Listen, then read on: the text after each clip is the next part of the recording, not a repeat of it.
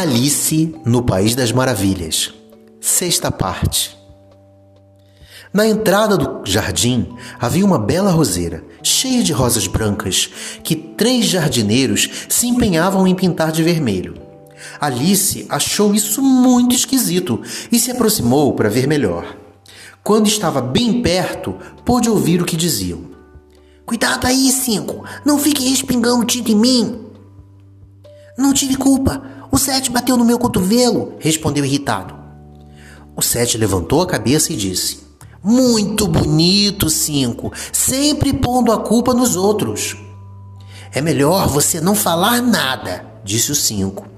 Ontem mesmo a rainha disse que você merecia ter a cabeça cortada. Por quê? perguntou o que tinha falado primeiro. Você não tem nada a ver com isso, dois, disse o sete. Tem a ver sim, disse o cinco. Eu vou contar. Foi porque o sete levou para a cozinheira batatas de tulipa em lugar das cebolas. O Sete deixou cair o pincel e começou a dizer: Bem, de todas as injustiças, quando seu olhar percebeu que Alice estava observando eles. Calou-se rapidamente e todos olharam em volta e, quando viram, curvaram-se em saudação a ela. Por favor, podem me dizer? perguntou ela tímida. Por que estão pintando as rosas brancas? O 5 e o 7 não disseram nada, mas olharam para o 2. O 2 começou a falar baixinho. Bem, senhorita, a verdade é que essa deveria ser uma roseira vermelha e nós, por engano, plantamos as roseiras brancas. Se a rainha descobrir, manda cortar nossas cabeças, sabe? Então, nós estamos fazendo o que podemos antes que ela dê essa ordem. Nesse momento, Cinco, que o tempo todo olhava apreensivo para um lado e para o outro no jardim, gritou: A rainha! A rainha! Imediatamente, os três jardineiros se jogaram no chão com a cara para baixo. Ouviu-se o som de muitos passos e Alice ficou ansiosa para ver a rainha. Primeiro vieram dez soldados, carregando bastões, como os das cartas do naipe de paus. Todos eles tinham a mesma forma dos três jardineiros, a de cartas de baralho, com mãos e pés nos cantos e a cabeça no alto. Depois vieram dez cortesões, cortesãos enfeitados com losangos, como nas cartas do naipe de ouros. Marcharam de dois em dois, como os soldados. Então foi a vez das crianças reais. Eram dez surgiram enfeitadas com corações, como nas cartas do naipe de copas. Alegres e saltitantes, em duplas e de mãos dadas. Depois desfilaram os convidados reais, reis e rainhas da maior parte, e entre eles Alice reconheceu o coelho branco. Falava nervoso, ria de tudo e passou por ela sem olhar. Em seguida veio o valete de copas. Carregava a coroa do rei numa mufada de veludo vermelho bem vivo. Finalmente, encerrando o cortejo, vinha o rei e a rainha de copas. Alice ficou em dúvida se deveria deitar com a cara no chão, como os jardineiros, mas não lembrava de terem alguma vez ouvido em sua vida esta regra quando se tratava de algum cortejo real. E além disso, pensou, qual o sentido de fazer um cortejo se todo mundo vai ficar deitado com a cabeça no chão e não vai poder olhar nada? Então, ela ficou como estava e esperou. Quando o cortejo passou por Alice, todos pararam e ficaram olhando. A rainha perguntou com dureza: Quem é essa? O valete de copas apenas se curvou e sorriu em resposta: Idiota! disse a rainha, erguendo a cabeça impaciente. Voltou-se para Alice. Qual é seu nome, criança? Meu nome? Meu nome é Alice. As ordens de Vossa Majestade. Disse muito educada, mas para si mesma completou: Ora, são apenas baralhos de carta, não preciso ter medo deles. E quem são esses? perguntou a rainha, apontando para os três jardineiros deitados perto da roseira. Como estavam de costas e o desenho da parte de trás das cartas de baralho é sempre o mesmo, ela não podia dizer se eram jardineiros, soldados, cortesãos ou até três dos seus próprios filhos. Como é que eu vou saber? disse Alice, surpresa com sua própria coragem. Não tenho nada a ver com isso aqui. A rainha ficou vermelha de raiva, encarou-a como uma fera e começou a gritar: Cortem a cabeça dela! Cortem a cabeça! Bobagem, disse Alice, falando alto e decidida. A rainha se calou. O rei pôs a mão sobre o braço de sua real esposa e disse suavemente: Reflita, querida, ela é só uma criança. A rainha, ainda furiosa, afastou-se e ordenou ao valete: Desvire esses três. O valete, com cuidado, desvirou com o pé os três jardineiros. Levantem! soou estridentemente a ordem da rainha. De imediato, os três jardineiros deram um pulo e começaram a se curvar em, em reverência ao rei e à rainha, às crianças reais e a todos os outros convidados. Parem, parem, parem com isso! Vão me deixar tonta! gritou a rainha. Virou-se para Roseira e perguntou: O que vocês estavam fazendo aqui? No desejo de agradar Vossa Majestade, o dois ajoelhou-se humildemente e começou a dizer: Nós estávamos, nós estávamos tentando. A rainha, que já tinha examinado a roseira, disse: Eu estou vendo. Cortem a cabeça deles. E o cortejo foi em frente, deixando para trás três soldados com a missão de executar os infelizes jardineiros, que correram em direção a Alice buscando uma proteção. Vocês não serão decapitados, disse Alice, enquanto escondia os três num grande vaso de flores que encontrou por ali por perto. Os soldados procuraram três jardineiros por um tempo e, como não os encontraram, calmamente seguiram para o cortejo. As cabeças já foram cortadas! gritou a rainha. As cabeças já rolaram como quis, Vossa Majestade, gritaram os soldados. Muito bem! Joga croque? perguntou a rainha Alice. Os soldados ficaram calados e ficaram esperando que Alice respondesse alguma coisa.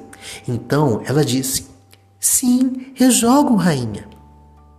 Venha então, rugiu a rainha. Alice foi junto, imaginando o que ainda poderia acontecer. É, é um belo dia, não? disse uma voz tímida perto dela. Era o coelho branco que olhava ansioso para o rosto de Alice. Muito bonito, ela concordou. Onde está a duquesa? Psiu, não fale nisso, sussurrou o coelho. Medroso, o coelho olhou para os lados, ficou na ponta dos pés, aproximou a boca o máximo que pôde do ouvido de Alice e cochichou. Ela foi condenada à morte. Ah, mas por quê? Que pena. Foi isso mesmo que você disse? Eu, eu não acho nenhuma pena. O que eu disse foi por quê? Ela deu um soco na orelha da rainha. Alice deu um gritinho e começou a rir. o coelho, sempre assustado, murmurou: Fique quieta, a rainha pode ouvi-la. Sabe o que houve? A duquesa chegou atrasada e a rainha disse: Cada um para o seu lugar já! trovejou a rainha. Todos dispararam a correr na direção dos seus lugares, tropeçando uns nos outros, mas em minutos estavam todos a postos e o jogo ia começar. Alice pensou que nunca em sua vida tinha visto um campo de jogo de croque tão esquisito. Era cheio de valas e montes, e as bolas não eram bolas, eram ouriços, e os tacos não eram tacos, eram flamingos, cor-de-rosa. Para formarem arcos, os soldados ficavam curvados, com as mãos e os pés no chão, como se estivessem fazendo ginástica. A maior dificuldade de Alice foi encontrar um modo de manejar o flamingo, porque era um, um bicho vivo, né? Como ele se encolhia toda vez que ela ia bater com a cabeça deles na bola, ou seja, no ouriço, ela conseguia segurá-lo com o braço com certo conforto. Mas quando queria dar uma tacada naquele ouriço, com A ave esticava o pescoço, ficava com a cabeça e olhava para ela espantada, imaginando se ela iria bater mesmo. Ela não aguentava, tinha uma crise de riso. Quando finalmente acertava a posição do Flamingo e se preparava para dar aquela tacada, o ouriço já tinha se desenrolado e tinha ido embora. Bom, como se não fosse bastante, havia sempre uma vala ou um montinho impedindo a sua bola de rolar na direção certa, e os soldados, curvados para fazerem os arcos, estavam sempre se movendo, caminhando, abandonando o lugar deles no campo. Logo, Alice concluiu que esse era difícil, era um jogo difícil de se, de se concluir, porque tinha muitos problemas com o campo, com o taco, com a bola, com tudo. Todos jogavam ao mesmo tempo, sem esperar a vez de cada um. Discutiam sem parar e brigavam na disputa pelos ouriços. A rainha, furiosa, batia o pé e gritava a cada minuto: Cortem a cabeça dele! Cortem a cabeça dela! Bem repetitiva, né? Alice começou a ficar apreensiva. Na verdade, ela ainda não tinha tido problemas com a rainha, mas sabia que isso podia acontecer a qualquer momento. Pensava: e então, o que vai ser de mim se ela mandar cortar minha cabeça? Aqui parece que todo mundo adora cortar a cabeça dos outros. É... Me surpreende que ainda haja até alguém vivo por aqui. Começou a procurar um meio de escapar e se perguntava se conseguiria sair dali sem que ninguém conseguisse notá-la. Quando percebeu uma estranha aparição no ar.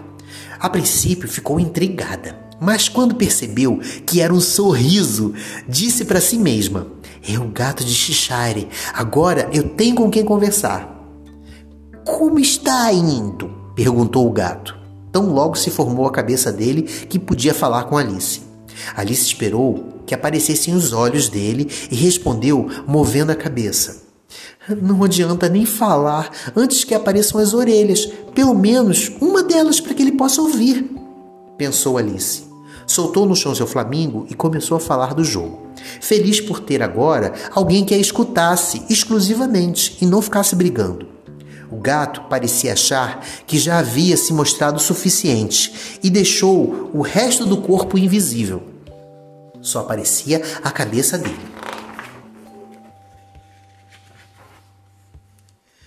Não me parece que jogam de maneira correta, reclamou Alice.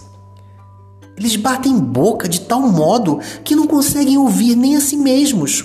O jogo não tem muitas regras, pelo que eu vi, mas mesmo que tivessem, ninguém obedecer. Joga todo mundo junto, na maior confusão.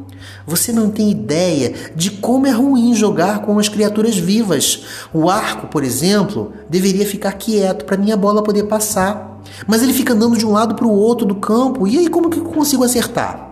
Eu ia afastar o ouriço da rainha agora, mas ele saiu correndo quando me viu chegar. Como dá para jogar desse jeito? E a rainha, você gosta dela? Perguntou em voz baixa o gato.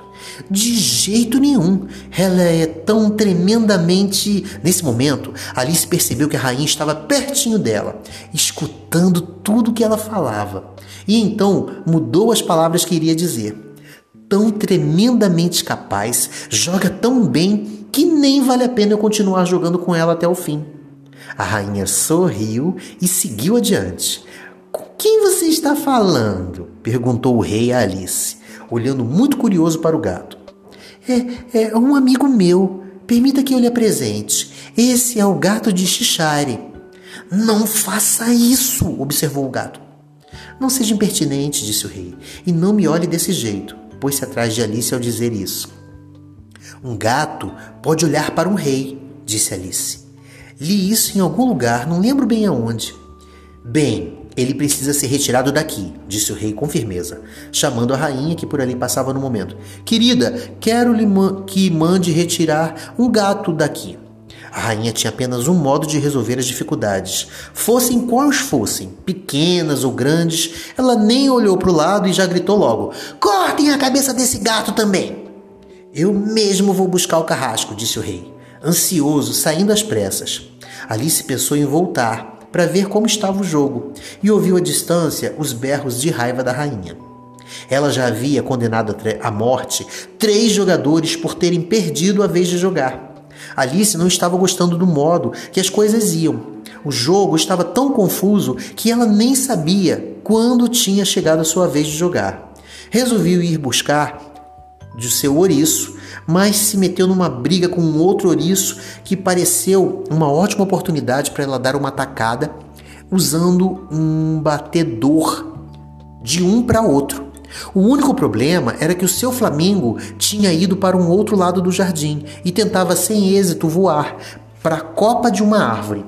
Quando ela conseguiu apanhar o flamingo e trazê-lo de volta, a briga tinha acabado e os ouriços tinham desaparecido.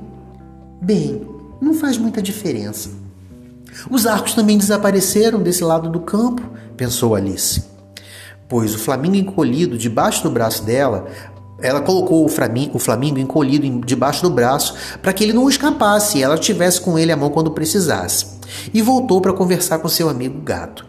No lugar onde estava o gato, agora havia uma multidão. O rei e a rainha e o carrasco discutiam, falando ao mesmo tempo, enquanto os demais permaneciam em incômodo silêncio. Mal Alice apareceu, foi chamada pelos três para ajudar a resolver a questão repetiam seus argumentos, mas, como falavam ao mesmo tempo, ela teve dificuldade em entender o que eles diziam. O argumento do carrasco era de que ele não podia cortar uma cabeça se não tivesse um corpo, da onde ele teria como cortar a cabeça. Dizia que nunca teve a chance de fazer uma coisa dessas, até porque ele não ia começar aquela altura da vida dele que já estava um carrasco com uma certa idade. O argumento do rei era de que tudo que tem cabeça pode ser decapitado. E discutiu tal fato. Não, não era necessário, né? Já que a cabeça estava ali, era só cortar. Já o argumento da rainha era de que se nada fosse feito a respeito daquele assunto, ela ia mandar executar todos que estavam por perto. Ou seja, ia mandar cortar a cabeça de todo mundo, até do carrasco. Todo mundo ficou preocupado. Alice não ocorreu nem nada melhor do que dizer o que ela pensou. O gato pertence à duquesa. Melhor perguntar a ela. Ela está presa! Traga a duquesa aqui! Ordenou a rainha ao carrasco, que partiu como uma flecha. No momento que o carrasco partiu, a cabeça do gato começou a desaparecer. E quando o carrasco voltou com a duquesa, o gato já havia desaparecido por completo. Enquanto o rei e o carrasco andavam para cima e para baixo procurando o gato, a multidão também se dissolveu voltando todos a ficarem interessados naquele jogo. Bom, ninguém imaginava como é bom ver a duquesa novamente. Dando o braço a Alice para que elas pudessem caminhar juntas. Alice ficou contente por ter encontrado ela tão bem-humorada e pensou que talvez fosse apenas o uso da pimenta que a tinha deixado brava quando ela estava da outra vez que encontrou Alice na cozinha. Quando eu for duquesa, disse para si mesma, sem contar muito com isso, eu não vou ter nenhuma pimenta na cozinha. Pode-se fazer sopa sem ela. Talvez seja pimenta que deixa as pessoas raivosas. Prosseguiu. Contente por ter encontrado uma explicação nova para o comportamento das pessoas, assim como o vinagre deixa as pessoas ácidas e o chá de camomila as deixa calmas, já nas balas e tudo que é feito com açúcar deixa as crianças bem docinhas, seria bom se as pessoas soubessem disso, porque não controlariam tanto os doces e todo mundo ficaria feliz. Quase tinha esquecido da duquesa enquanto pensava consigo mesma e levou um pequeno susto ao ouvir a voz da mulher em seu ouvido.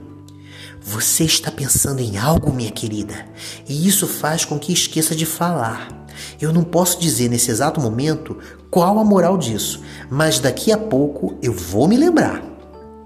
Talvez não tenha moral nenhuma, arriscou-se dizer Alice. O que é isso, criança? Tudo tem que ter uma moral. Basta buscar. Ela se colocava em, ela se colocava na Alice enquanto falava e a Alice não estava gostando dessa proximidade. Primeiro, porque a duquesa era muito feia.